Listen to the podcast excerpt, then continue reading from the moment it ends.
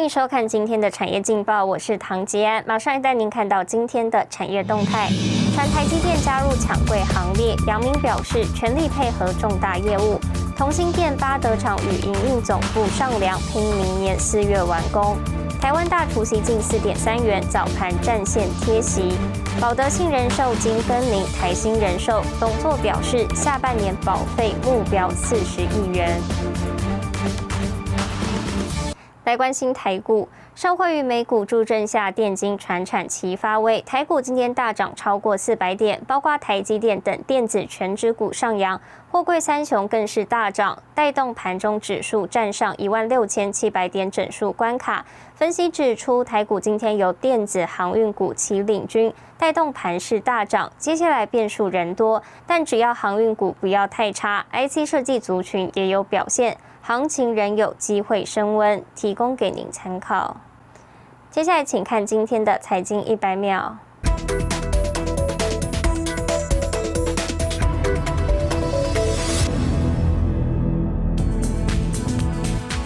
台积电启动千亿扩产计划，花旗环球证券原先预测台积电二零二五年营收将较二零二零年倍增，成为全球第一大半导体公司。不过，随扩产速度加快，花旗更新预测指出，台积电可能在二零二四年就达阵营收翻倍目标。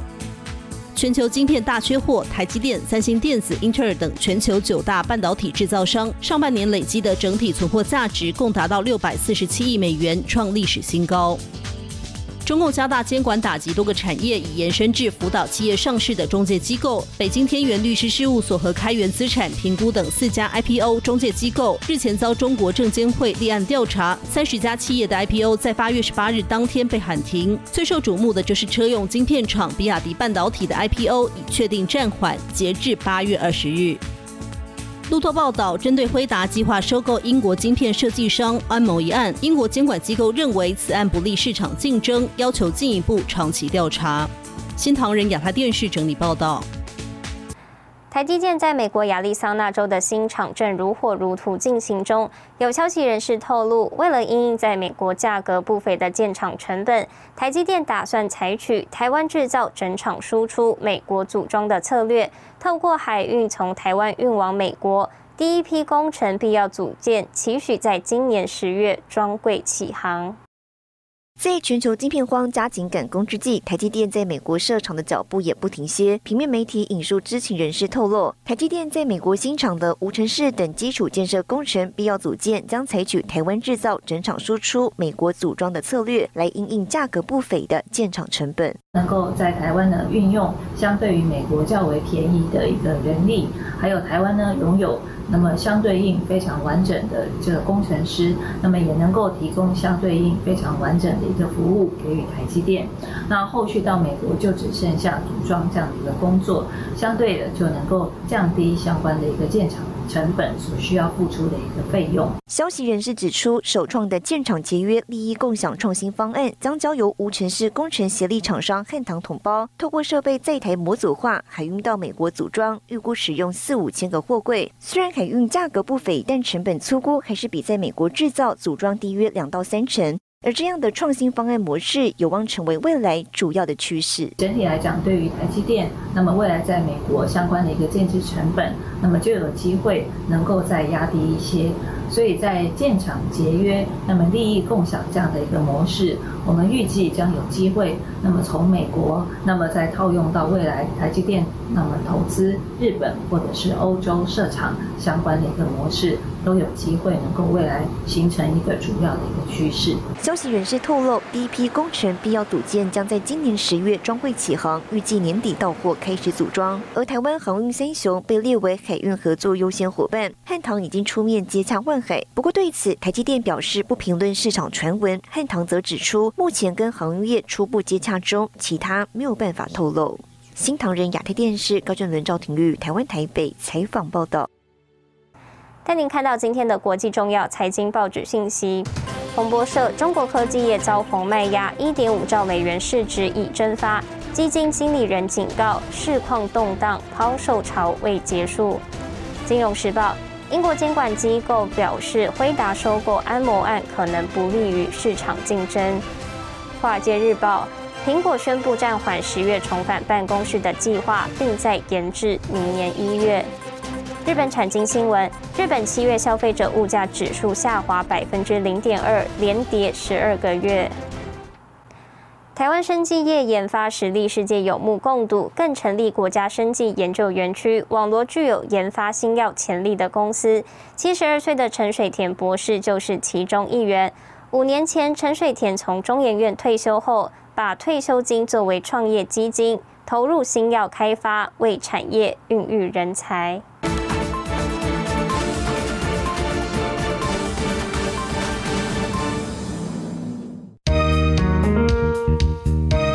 在南港的国家生技研究园区是全台首座跨部会整合园区，以新药研发为主，并配合国家发展生技医药产业，特别设立创福育成中心，首批进驻业者通过严格审查，在百名厂商中脱颖而出。第一个题目是我在中医院申请专利的一个肺癌的早期的一个生物简体蛋白质小分子药，就是做牛樟芝。那审查委员觉得这两个符合这个园区进驻的应该有的条件，而且超过这个条件，所以他第一第一次就批准我们可以进驻。带领这家生技公司是七十二岁的董事长陈水田，台大生化所博士，前中研院生化所研究员暨总务长。陈水田拥有三十七年的研究基础及多项研究成果，既转给多家上市柜生技公司，协助台湾生技产业发展。我自己觉得说，生技是一个很重要的一个题目。那我自己也是在实验室脚踏实地做，所以我也很希望。这样的脚踏实地的精神，跟训练我们学生的这些精神，可以带到生技公司。退休金成了陈水田的创业基金，在太太的支持下，六十七岁成立生技公司，专注在天然物及生物化学的相关研究。为有两大核心技术，进一步将牛樟芝萃取技术投入武汉肺炎的新药研究。我们把这个肺的细胞或是免疫细胞处理这个牛樟的萃取物。它的 ACE2 是会降低的，降低到几乎差不多百分之六十七十以下。五月底以前，我们的动物实验通通做完。脚踏实地是陈水田的人生态度，一步一步完成实验任务。虽然我们有这样好的计划，五年、十年，一定是还要有人来传承、愿意做。所以我要找到更好的人、愿意投入的人来做才有。这个是我讲是目前我这个年龄的人想到的问题。因为我不会想到说去游山玩水，就是去把生命放在那个地方，是还有一点点使命。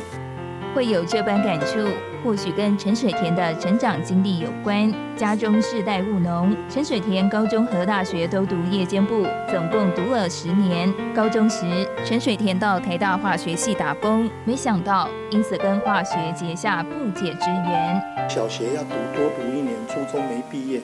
那现在可以当教授，又可以当研究员，我觉得是很满足的啦。就是我觉得自己这一辈子很有成就了，只是又弄了这个生技公司，觉得还有其他的任务要做，所以就继续努力下去。但是这个这个这条路，我相信啦，大概是没有后悔的，应该也是。觉得说我这一辈子做走这样的路是正确的。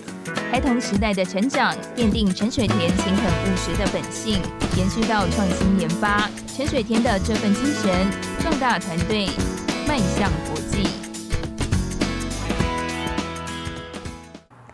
带您看到明天八月二十四号星期二有哪些重要的财经活动？